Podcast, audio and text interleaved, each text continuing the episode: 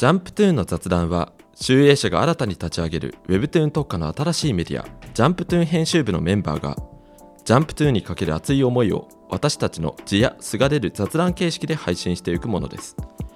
漫画編集者の漫画編集者によるすべての漫画制作者のためのポッドキャスト番組となります。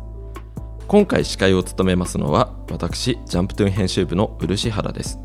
もともとデジタル事業部におりまして新規事業やアプリの立ち上げなどを経験しこの春よりジャンプトゥーン編集部にジョインしています。そして今回の出演は浅田さん田中さん関根さんの3人です。簡単に自己紹介から。まずは浅田さんお願いしますはい、えっ、と、ジャンプトゥーン統括編集長を務めています浅田貴則です。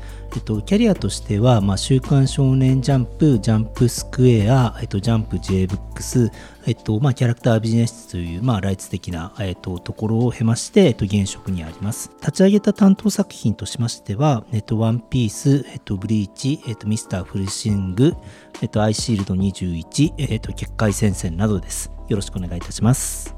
よろしくお願いします田中さんお願いしますはい、えージャンプトゥーン編集部の田中です。最強ジャンプ編集部別冊マーガレット、マーガレットと経て、今年の6月からジャンプトゥーン編集部に加わっています。よろしくお願いします。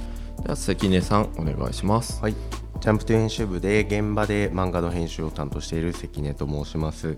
新卒で、えーコミック販売部という部署に配属されその後、えーヤングジャンプやジャンプスクエア別冊マーガレットなどの販売を担当して、えー今年からジャンプトゥー編集部に参加いたしました。よろしくお願いいたします。よろしくお願いしますお願いします。お願いしますいやーもう2023年がついに終わろうとしていますけれどももうね前、前回でもその話をやっぱしてたのよ。1年経って激動だったと。激動ですよね早すぎるし でも僕ら、僕と浅田さんはね、あのなんとなく2023年こうだったねみたいな話したんだけど、漆とかはどうだった？いや激動ですよ。あれ、漆今年の3月？実は今年の3月で、まあ、だから2023年はジャンプトゥーンの年だったと言っても過言ではない。そうだよね。急転直下の移動からもうひたすら Webtoon をに読みふける日々 そうだね。もう1年間縦読み漫画のことだけ考えてたような。僕も今年移動してきてからだいぶ激動の、まあそうね、関根君僕と同じタイミングなの。そうですね。6月にね。なって思いますね、今までそう紙の雑誌の販売を担当してたから、ん。まあ、ウェブ媒体の単話売りのものを担当するっていうか実際に自分が作るっていうのはだいぶ今までの環境とも違うので刺激があって面白かったですね、楽しいですか？めちゃくちゃ面白いですね。関根君はやっぱりあの希望してたんだよね。そうですね。もともとまあそのジャンプ編集部が立ち上がるみたいになった時、ん。まあちょこちょこ打ち合わせとかは参加していて、うん。まあ希望して今年やりたいって。はい、うん。念願アグレッシブ叶ってっていうでもこういうふうにメンバーが増えたわけですけど一番最初からご覧になってる浅田さん的にはどうでした？2023年のジャンプトゥーン編集部。えっと、あのね、初期のあの人数少なかった時に比べて、まあ、いろんなメンバー増えて、うん。まあ、外部の協力者とかも増えてで、えっと、やれることがたくさん出てきて、まあ、いろんな意見があって、まあ、けどそこでね同じあの方向に向かって進んでいってっていう、まああのなんかいよいよ本当になんかローンチ近づいてきたなっていうちょっとワクワクしてる。楽しみです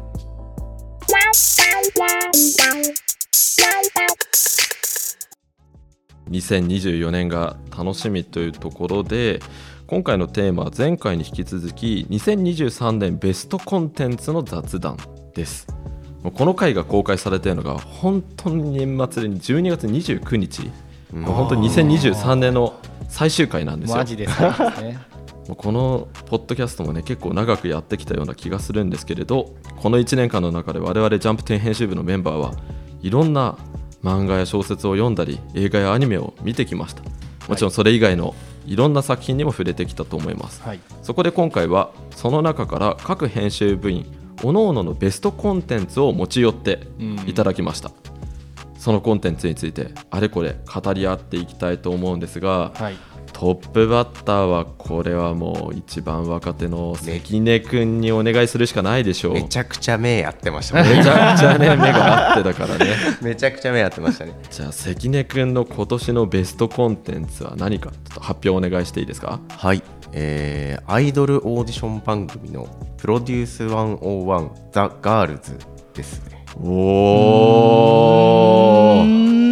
この101って101人がめっちゃいらっしゃる。そうめっちゃいらっしゃるんです。よ デビューの座をかけてうん。争うアイドルオーディション番組っていう感じなんですけどこれな長いよね。昔からそうです。韓国のあ韓国でやってたやつだあよねアイドルオーディション番か。組で K-POP すげえ好きだもんね、うん。めちゃくちゃ好きですね。あの今韓国の市長選とかでうんうん。これをパロディした感じのやってるんですよ。あなたたちがそのアイドルオーディション番組みたいに投票してくれればもっと政治も良くなりますようん。そんぐらい影響力が。すげコンテえンツなんですよね。で日本で、えーやってるのは今回は3シリーズ目。えー、それはもうじゃあ最初から見てるの？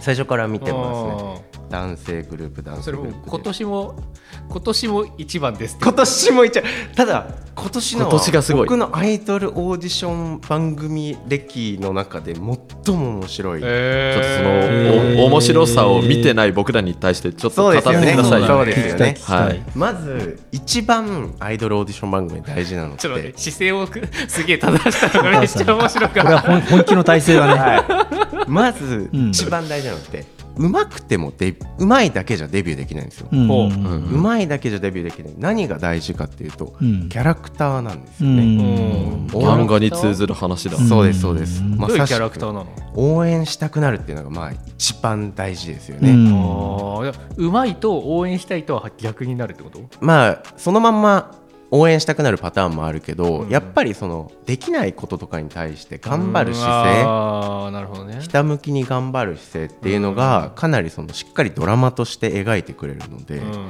だいぶねここを応援したくなるっていうキャラクター性が大事になってくるんですよね。101人もいたらさ。そう。そうなんですよ。だからドラマを作れる子じゃなきゃいけないっていうのもああるんですよ。じゃあ101人いるけどピックアップされるのは数人なの数人ですね。毎回放送時間が2時間から3時間ぐらいあるんですけど。な全何回？えっと全ちょっとざっくりですけど10回ぐらい。えそれ各は23時間が全10回の番組なんだ、で例えば今回僕が一番感動してもう涙を流してしまった子がいるんですけど、うん。まあその彼女はあのまああんまりまだ歌とかダンスが得意な子じゃないんですけど、あのチーム戦で同じ課題曲をバトルして、うん。で勝った方がベネフィットっていう投票ちうん。ょっとプラスポイントもらえるみたいなバトルがあるんですけど、うん。まあものすごく上手いチームと当たっちゃった女の子がいるんですね。うん。大きな壁ができる。る。でそのあんまりまだ自信がない子が属するグループはおそらく多分そう風邪、まあ、コロナとかなのかわかんないですけど流行っちゃって練習ができない状態だったんですよね、うん。ただでさえビハインドを追ってるけど、ね。練習ができないって状態だったんですよ、でそんな中で彼女が取った行動ってちょっと引きにならないですか？すごく。いや気になる。気になる。気になる。めちゃめちゃ気になる。戦うんだみたいな、大丈夫？ネタバレになんない？熱をいやまあネタバレにはなるけど なるけどそれでも聞きたいよ聞きたいよさすがにこれは聞かせてくれよ。ネタバレ。ネタバレ。になっちゃうから我慢できないめちゃくちゃ詳しくは言わないけど、うん。まあ、その子はギリその風邪をひかずに練習ができる状態だったんですよ、うん。だから全部そのダンスの振りとかを入れて、うん。ポイントポイントを各メンバーにね、うん。あのどういうふうにやったら伝わるかっていうのを一人一人手紙を毎日書いてへー。送ってたんですよね。それはちょっといいね。そう。でそんな姿を見たライバルチームが、うん。あのその子も一緒にじゃあ同じ課題曲やるんだから一緒に練習しようよって言って熱いじゃん。めちゃくちゃ熱い展開だったんですよね。これは熱いなあのライバルの人はあれだよね、なんか普通に考えるとその敵がはい。なんか弱くなるんだったらはい。別になんか一緒に練習しようなんてふうにはならないんじゃない？けどそれをはい。なるななったのはどういうステップでそうなったんだこれはやっぱり、まあ圧倒的に自分たちのチームが強いできる子たちも、うん。っていう余裕も一個あったとは思うんですけど、うん。やっぱりそこはいろんなものがあると思ってて、うん。ひょっとしたらこの子はデビューするかもしれないからそしたら同じグループなわけじゃないですか、うんうんうん。そしたらもっと遠い未来。あーなるほどね。はいはいはい目先じゃない。目先じゃない。今すっきりした。なるほどすっきりしたそれならわかる。そなるほど。れを見ると僕はうんうんうんえうんうん。この子たちってそういう先も見せてんのかな？めちゃくちゃそうだ賢い、ね。これは応援しなきゃって思ったりもする。そう。だから結局その自分のことじゃなくて、うん。自分が属するグループのことをだからそう。将来会社員考えれば。将来考えれば。そうそそうね。のなんか目先の足の引っ張り合いなんてしてる場合じゃない。あれですね、その競合校みたいなそのサッカーとか野球とかの強豪校みたいな、ま、なんかそのマインドみたいなことを感じちゃうから青春ものスポーツもの青春スポとかはーツものって感じですね。結構ハマれそうですね。まさしく本当にそんな感じいや今、ちょっとそう。あのちょちょっとさっきのエピソードでちょっと気になったのが、はい。なんか LINE とかじゃなくて、はい。手紙なの？やっぱりそこがポイントだったかなって思うんですけど、うん。あの規則として多分うん。SNS をなるべく見ないようにって配慮もあるんですよ。携帯端末を持てないっていうのも、ああーそういう状況そなるほどね。この、はい。そこのルールの穴をつくみたいな考えはあるのかな？そうあるかもしれないしでも手紙の方がより伝わるっていうのもきっとあったと思うんですそうよねねそうねそうね。彼女の特に今 SNS 時代だから。そうですね。うん。あえて手紙っていうのも意味があったんだと思いますウルシーと僕はねあの坂道。坂道にまあ僕は日向が全力で僕は乃木坂に全力でハマっているんですけれどよく話してますね。でもアイドルを推すっていう感覚僕も30超えてからはい。だったんだけどうん。もともとオードリーさんが好きでオードリーさんが日向坂の番組をしてたから、うん。それを経由で見るようになって、うん。この子たちめちゃくちゃ面白いと思って、はい。でなんか気が付いたら応援応援になったよね。応援って感じですよ応援になるね応援になる。なんかもうこんな頑張ってる子たち報われてくれみたいな気持ちになる、うん。なんか。学生の頃はやっぱは、ま、あんまりそのアイドルとかにはまらなかったもう全然はまんなかったよですね完全に今年ですそうだよね。なんか不思議だよね。そのどういうマインドなんだろうと思って。いや僕全くアイドルにハマる人間ではそもそもなかったので、うん。もう最初はもう死ぬほど勉強のつもりで、うん。200時間ぐらいライブ映像を見ていろんな人のメッセージを購読してあらゆるブログを読んでそれぞれのメンバーに対して興味を持った日付ときっかけを全部メモするようにしすごすぎるてだろ。うえあこの子にはこういう理由で興味をいやいやいやめちゃくちゃだからもう今も知らなかったメンバー全員好きになれるはずって思って、うんうんうん知らないメンバーのメッセージとかをまあ月350円とかで購読し 常に驚かされるよね。そうだね驚かされる。好きに好きになりたいんですよ僕めちゃくちゃ。だからウルシー何でも好きになれる可能性あるよね。そうそう確かに。もうあの全然好きじゃなかったも好きになるポテンシャル超高い、うんそうね。あの僕もそのバチェラー。あバチェロレッテ。ロね。にバチェロも好きですね。いやそれまで全然見てなかったんだけどそのあれ一人では見れないけどうん。人と見ると楽しいよね。めちゃくちゃあんのよそうそうそう。だからなるほどね。みんなで見て語り合いたいんだよねそうですよねわかりますこの男どうなんみたいな。でバチェロレッテの方が面白かった。ああわかりバチェロレッテはねラストもすごかったですしいやー面白かねった。バチェロレッテ面白かった。あのバチェロレッテはやっぱシーズン1が僕の中ではめちゃくちゃ面白い、はい。あーはいはい。でまあ2も面白かったけど、うん。何が好きかみんな。そうですね。あの今いろいろ多分あると思うんですけどやっぱなんか話したいんでしょうね。そうですね。話したいですね。や同じような考えをねというわけでじゃあ関根君の今年のベストは改めてお願いしますはいプロデュース101ジャパンザ・ガールズですでしたありがとうございます。じゃあちょっと次に行きましょうかということで。じゃあ、こうまあ、僕行きます？言っと僕はあのー本来だったら一番ハマったコンテンツとして今年の戦隊ヒーローものの王様戦隊キングオージャーとキングオージャーもう僕いろんなところで言ってるんですけどはいはい。本当に毎週うんめちゃくちゃ楽しみにして見てるんですよ。なんですけどまだ終わってないんですよねあー。あー。ちょっとね完結が来年なので、うん。ちょっと今年上げるには微妙かなというところで、僕が上げたいタイトルはですねドラマの「ウソコン」です。カンテレさんで作ってはいはいえ漫画を？漫画もあるんですけれどドラマの「ウソコン」ですね。ドラマはドラマの方です。セクシーゾーンの菊池風う磨さんと、はいあの長濱ねるさんのラブコメなんですけれど、い。わうんうん。ゆるちょっと契約結婚ものっぽいラブコメなんですよ、うんだからあの嘘の結婚をする、うん。で結婚しているふりをするってはいうところから始まるラブコメなんですがもうちょっとこの物語のポイントを一言で言ってしまうと、制作陣がこれは何に影響を受けて作られましたって一言で説明してるんですね。うん。これ何か。当ててえけどな。黒沢監督の「羅生門」なんですよ、いや全然繋がんねえよ。なんで？どこだかがらななんで「ウソコン」っていう作品の中で同じシーンが何度も何度も数話おきに繰り返し語られるんですけれどあなるほどね。まさかあのシーンの裏でそんな感情が動いていたのっていう그 ちょっと愛の手が長いです。いやいやいやいや。なんかなるほどっていう。だからあの僕これすごく Webtoon に通ずるところもあるなと思っていて、ね視点を切り替えて、うん。あの時あれが起きてたんだっていう Webtoon それこそいっぱいあるじゃないですか。はいはいはい。で似たようなものを僕はずっと見てて「ウソコン」の最初の1話とか2話を見た時にまず1話で描かれた長浜ねる視点のエピソードを2話目菊池風磨が語り直すんですよ。うんうんうんもうそれだけでまず結構こちらが驚きと、うん。それこそ田中さんが言うとこのキュンキュンみたいなものがダブルであるわけですよね。うんだ菊池風磨も死ぬほど長浜ねるのことが好きなんですけれど、うん。それ1話目では全部隠してるわけですよ。うん。だかはいらすごいなんかもう一見その俺様風のイケメンが長浜ねると、仕事のためにしょうがねえからさちょっと結婚したふりをしてくれよみたいな感じになると思ったら、もう身もだえするぐらい長浜ねるが好きなんですよ。ああ、それはね、たまんないですね。たまんない、うん。でここまでだったら僕も理解可能だったんですよ。はいはいはいはい3話目4話目ぐらいからほうほう。サブキャラ全員が実はそこに絡んでいたことが分かり、どういうこと？その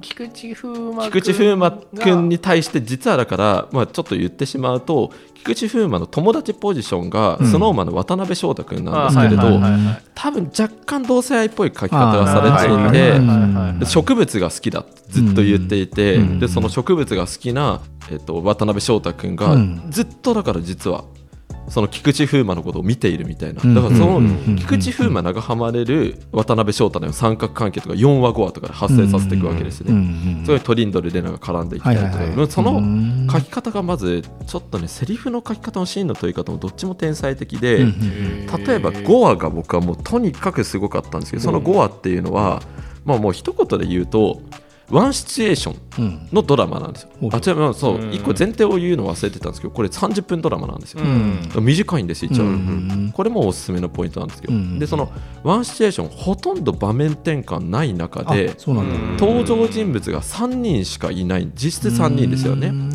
渡辺君、菊池君、長浜さんはいはいはい。この3人しかいないんですけど、うん。冒頭ギャグコメディで始まるんですよ、うん。5話目。うん。ギャグで始まると思ったら一転してサスペンスになるんですよ。ああなるほどね。すっごいヒリヒリするサスペンスに心理サスペンスになりそしてラスト泣きで終わるんですよ。なるほど。いろんな感情二十何分でこれワンシチュエーションでこれできるのってちょっと技術が見たことないレベルで、まあ、これはまず5話。うん。でそしてあのネタを割らないように最終話いきますけれど、うん。はい。最終話映像でのとある伏線回収があるんです。うんで僕があの前提情報として僕めちゃくちゃミステリー好きなんですね、はい。うん今年見たいわゆるミステリー的なものの中で、うん。一番驚いたかもしれない、へえ漆が。僕も確かにも漆う原これマジであこのためにこの設定があってこのカットずっと撮ってたのかっていうのたった2秒か3秒なんですけれどそれってみんなが気づくの？みんなが気づきます。気づきように書いてある本格じゃん。このために今まで全部これあったのこれ絵から逆算しないとできないよっていう。だからセリフがすごいセリフがすごいっていろんな人に言ってたんですけどうん。最終話で突きつけられたのはあ絵がすごいだったあっていうのが僕はあの嘘コンプレゼンでした。なるほどね。えー。はい年末見てください。めちゃくちゃ気になる。年末見てください。本当にはないんかちょっと雰囲気で申し訳ないんだけど、これ、はいあの、えっと、あの、講談社から出してる漫画だよね。そう原作では漫画、でえっと、はい。そのなんか脚本自体はその漫画に沿ってやってるわけじゃなくて、これがねすごくて。かなり、えっと、そのドラマ制作陣の、えっと、クリエイティビティが足されて、えっとドラマになってる感じ。もうね読み比べていただくと衝撃受けるぐらいうん、別物なんですよ。なるほどでもちろんどっちにも途中良さがあると思うんですけれど、漫画からうん漫画の骨子だけをうん。今のそのこの令和の価値観でどう届けるのかってすごく難しいわけですよね。うん。まあそうね、そういうのあるよね。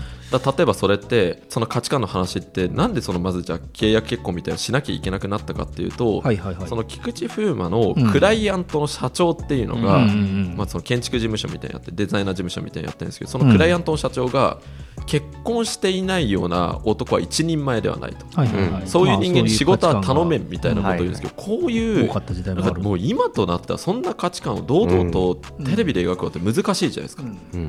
たった一つのセリフでそれ解決してるんですよえこれもう1話見たらもう1話と2話見たら、こんなスマートにこの古い価値観を一発で視聴者に納得させることができるんだ、へー。ここれもう演技もありますね。単純に聞きたいんだけど。いやこれウソコン制作スタッフの中の人じゃないですか。めちゃくちゃ気になる宣伝上手もうねやっぱでもウソコンほど今年見るたびに鳥肌が立っても最後の方もずっと号泣してたし。マジか。へー。ごめんえっと、配信はされてされてます。いいの UNEXT とかで見れます各所でされてます。ねあの配信サービスでご覧いただけるのでぜひそれそは見ていただきたいなと思いますね、うん。あのでもまず3話目がねとにかくすごいんですよ、うん。これこの前うんあの浅田さんと一緒にまあとある脚本家の方と話してた時に、まあ、優れたアイデアっていうのは一つのセリフだったりとか一つのアイデアで2つ以上の問題を解決できることであるみたいな話を、うん。ねただ浅田さんととある作家さんと話してた時にしてたんですけれど、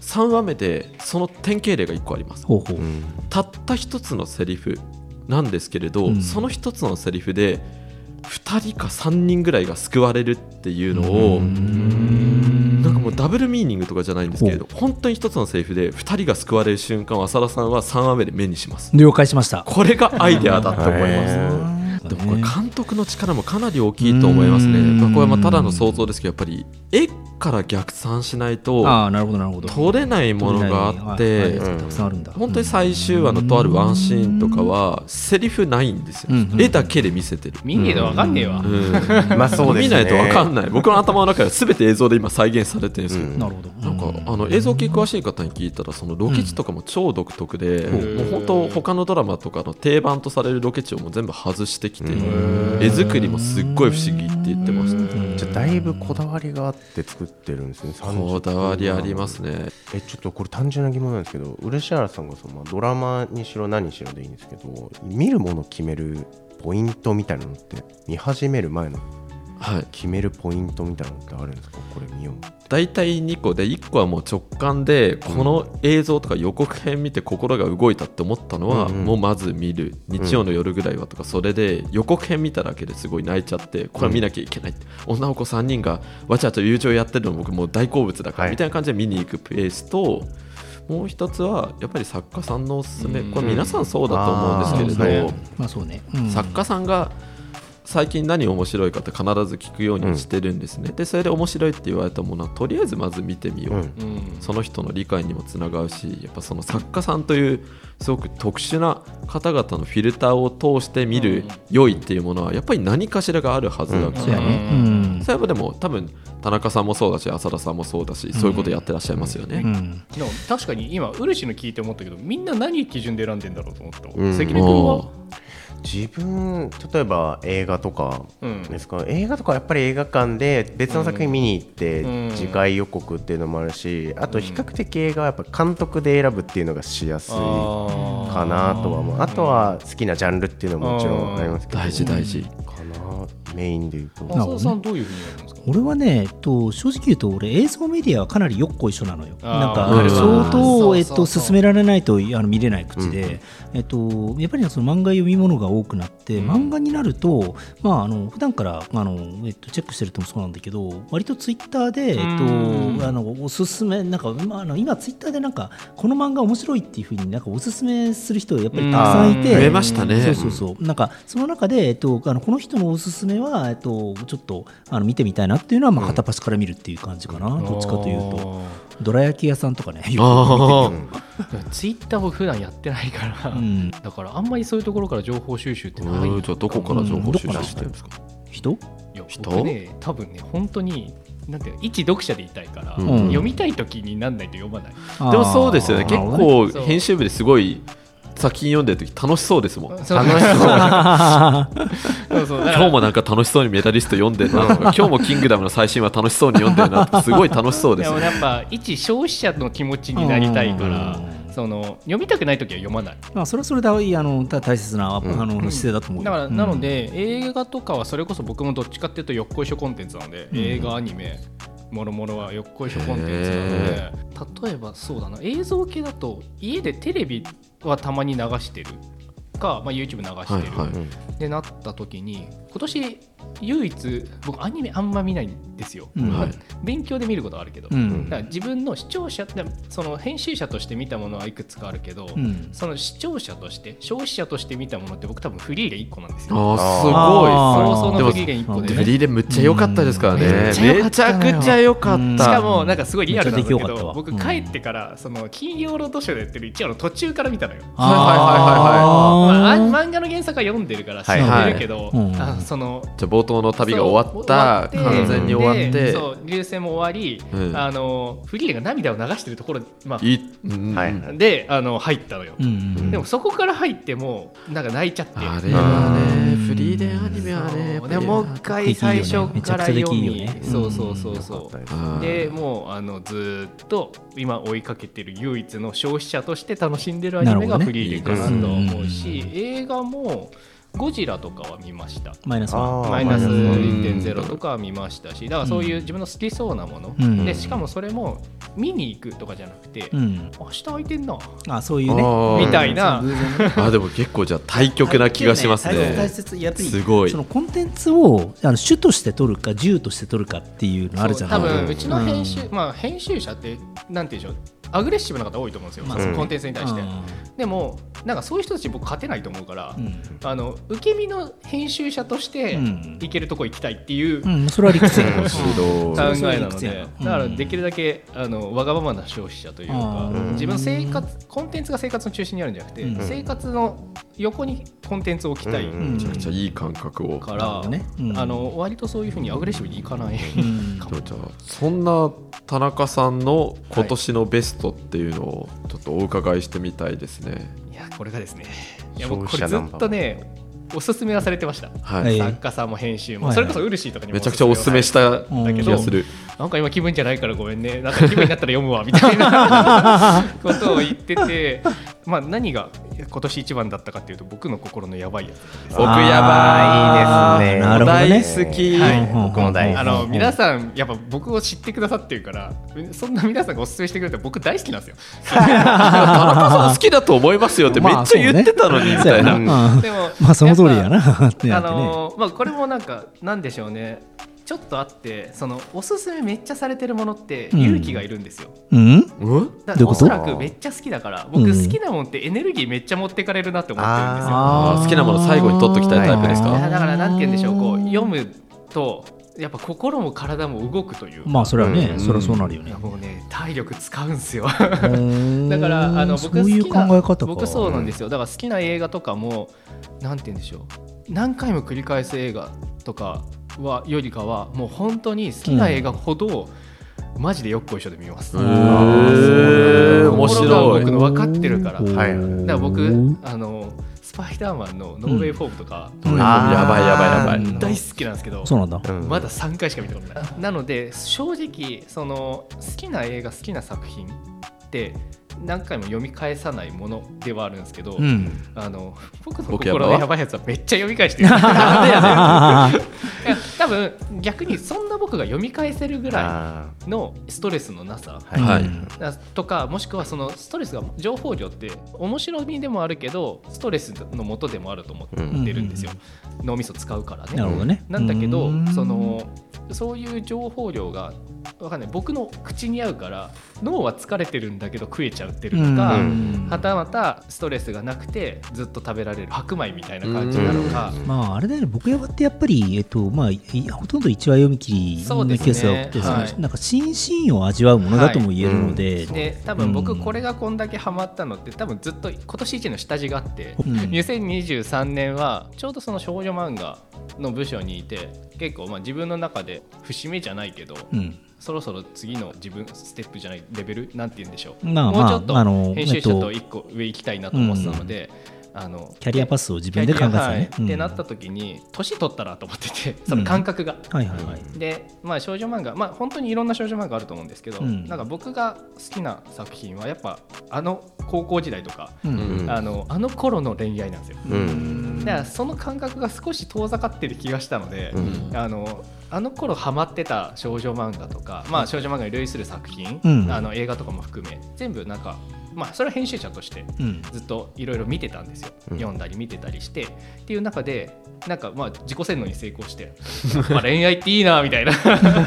あの頃の恋愛超いいなみたいな気持ちをずっとあの土台にあったんですよ。なるほど。はいはい。って中で僕やば読んじゃった日にはあー確かにな。なるでしょ？だってもうねご褒美シーンオンパレードご褒美だからね。あのねだからそのこんな恋愛したかったなっていうわかる。のとあとちょっとこれっぽいことあったなっていうはい。思い出補正、あったか？いやいやめっちゃわかりますよ。あのね僕驚愕だから。僕は男子校なんです男子校だあー 申し訳ない。浅田さんと僕は男子校なんですよ。子高勢と こっちのサイド。すごいさ盛り上がってる方がさ驚愕勢なんだよね。あのね関根君が今日一楽しそう。やろう。そうだよね。そうだよね。はい。そう。っていうのでなんかその正直もうただめっちゃいいっていうだけ。消費者として。うん。だからそれは多分個人的なもろもろもあるだろうし、うん。まあやっぱりとにかくあの山田が可愛い。山田可可愛いですよね。ねめっちゃ可愛い。そう。あのえ？え？いや違う違う。俺山田がまああのメインとして可愛いのは分かるけど、うん。俺一番好きなのはあのあの脇の子の方が好きよ。関根？脇の関あの関根？ああのそうもう萌えちゃんだ萌えちゃんだ。萌えちゃん。ね。あ萌えちゃんね。うん。いや僕はなんかどっちかというとまあまあ俺結構普通になんか、うんまあ約束された負けヒロイン好きっていうところは正直あるんだけどはいはいはいはい。僕のターンなんよ。ごめんどうぞ。どうぞどうぞ浅田さんはもう萌ちゃんが好きかもしれないが田中さんは山田が好きだと言っている。好きなんよ。あの俺の山田好きを語らせてくれているいやいや逆にそうそう山山田好きなんかどの辺かっていうのをちょっと聞きたい。今まで、うん。多分背の高い女の子ってそんなにハマったことないんですよ、うーん。幼少期背がめちゃくちゃ低低くて、うんでまあその小学校中学校も女の子が多かったんで、はい。うん。まああのはたかれてたというか、あまあう。んあのいじられてたというか、うん。なんだよ怖えよみたいな、うん。女子怖えみたいなのちょっとあったので、うん。やっぱ自分より強そうな人は苦手というあかー。はいはいまあそういうのもあったんですけど、でもなんか、まあ、ま自分が年取って丸くなったとかもろもろあるかもしれないですけど、うん。もうとにかく山田が可愛いっていうもう身長関係ねえんだなみたいな。可愛い子可愛いわみたいな。気持ちになったっていうのもで身長関係ないんだ。うん。身長高いから好きではないんだ。あではないかも。でも身長高いがゆえに起こるご褒美シーンとかもあったりする。あちゃんと作ってるからでも多分そそういうのもあると思う。だから僕が自分が生地小学校の時ちっちゃかったから小中中学校で155とかだったからあの本当にこうなんて言うんでしょうこういう山田みたいな女の子がいたらっていうのでもうすごいこう感情移入できたんだろうね、うんうんうんうん。身長に注目してるの面白いですね、うん。僕あんまり実は身長のとこ分かんないから、でも僕クラスで下から3番目だったから、うん。この山田っていうその中学生の時に1 7 2センチはいの女の子ってすごいリアルなんですよ僕の中で。いやだからその当時、苦しかった自分をことほいでくれるんだ。その女神なんだ。僕が、うん。その僕の思い出を変えてくれるみたいな。なるほどねなるほどな。なっていうシチュエーションを作ってなるほどね。あんまり思考僕なんか普段の思考で過去に行くことあんまないんですけど、うん。これ読んでめっちゃ過去に行きます。なるほど。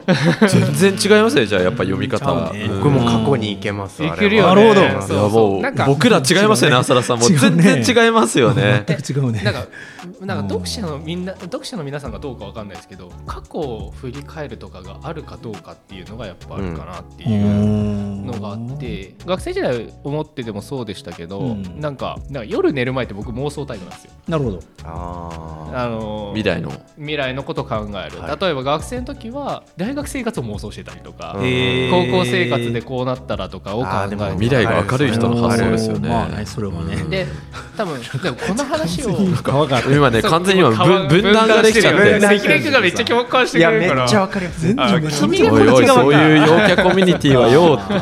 陽キャじゃあ陽キャじゃない。憧れを抱いてそうそうだから。山田さんも憧れの対象じゃないです憧かあの身長が高くてでもなんか手がき届きそうな雰囲気出してる。いやでも あのそういう未来の想像でも作家さんとか、まあ、友達とかと話してると、うん。どうやら過去の妄想する人もいると、うん。あの時ああだったら。とかうん。そのうん if の話を妄想する人もいると。あー面白いですね。そう。うんなんか夜寝る前の時間って結構人によってはシンキングタイムだし、うん僕はシンキングタイムだから。ってなるとなんかいろんな軸で考え、まあ、さ時間軸で考えるっていうのもあるんだっていうのあって、なるほどね。自分のことを未来に時間軸を置いて思考する人間だと思ってたんです。うよ。ん。これをそれが読んだらそれがあの時こうだったらこうだという楽しみにこう目覚めちゃったもんだから。かなり特別な作品ですね。そうですね。確かに新しい価値観。新しい価値観ゲットっていう。だからまあすごい読み返してるし面白いと思ってて。だからまあこれはかなりだからそのなんて言うんだろうさっきのウルシーのウソコンの作品の紹介ってその多分みんなが読んでも面白いしみんなが見てうん。もその視点見てたら面白いってういうんその万人向けのプレゼンだと思うんですけどうん僕はめちゃくちゃ個人的なプレゼンまあそうだね、うん。そうだね。ね。僕の思い、僕という人間性で読んだ時に最高ですっていううん。新しいそのこう発想なるほどね。自分の価値観でだから夜寝る前にあの時ってああだったなっていう過去の思い出しが増えました、はいなるほど。わだからそれは辛いもきついもどっちも。すごいだから自分にフィットした作品を見つけたっていう。その日あの思い返す思い出がバットだったらその日は一日辛かったんだなっていう自己分析すらできるようになってきた。まあただまああれだよね。やっぱりなんかあの日本って国のさなんかまあ漫画にしろウェブツにしろ、うん。まあ映画にしろなんかいろんなフィクションがあるわけじゃない？そうですね、うん。フィクション種類あるから。そうそう。でそのフィクションで、まあ、あのその人にとって特別な何かがえっと、あってでなんかついに出会えてしまったんですね田中はい、君はそれに、あの新しいうん。癖あ癖妄なんていうんでしょうね。妄想の種が一個増えたというか、うん。いいですね。過去自分の今まで歩んできた時を思い返す、でそこをリンクさせておいい思い出をもう一度っていう楽しみ方ってそのこういう学校ものとかの楽しみ方としてはめちゃくちゃでけえなと思って、まあ、自分でもそういう感情を持ってたんだっていう発見につながったのでやっぱ印象がでかないるですね。ほど。でもちょっとこれだけ聞くと浅田さんがどう読んだかも僕は個人的には気になってましてかなり対比としてちょっと浅田さんの僕山表をお伺いして 浅田さんと僕ってあのね対比さあのれてるだ男子校代表としてあ浅田さんに振りますけれど代弁者になってくれそう。といやままず第一に、まあ、じゃあ弱者である、えっとその主人公に対してその承認を与えてくれる、えっと人たち。でえけど市川に感情移入できる？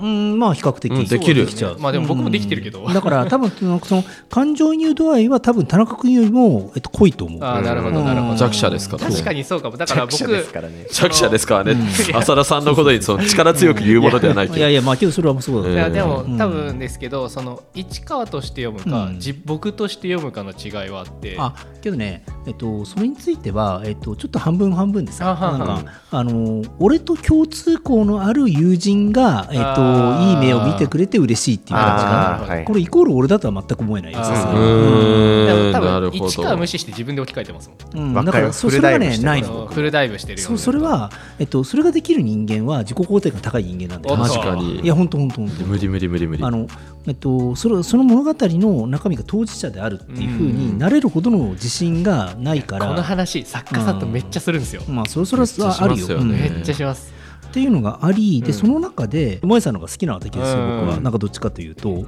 いやそう救いをもたらしたのは山田だけど、ん。えっと、市川と,、うん。えっとちゃんと対等で価値観の交換できてるのは萌えちゃんの方だよなそうかも。っていうふうに思っていて、うんで僕はどっちかというとそういうタイプのヒロインの方が好きなの。めちゃくちゃわかる。僕めっちゃわかる。タイプ違うのは、うん。あの山田と市川ってうん。お互いがお互い羨ましいと思ってるから、ううん。んだからそういうこうなんて言うんだろう。まあもちろんその自分と近い対等っていう楽しさもあるかもしれないけど、うん。10代の子は憧れだったなと思ってて、うん。だから自分にない特性。だから僕めちゃくちゃうるさいというか、うん。騒がしいというかうんやかましい人間だったんですけど、ん。惹かれる人ってすごい物静かだか思慮深そうな人でした。うん。なるほどね、そういう流れなのか全然わからんけど。だからもう浅田さんと田中さんの溝が今日一日でどんどんできていくってそう大丈夫。いういやけどまあそういうものなんだよな。そういうものですよね。でも僕は浅田さんのおっしゃってることの方がやっぱそっちの方が、やっぱ全然ピンとくるな。だから俺個人のあの想像としても本当に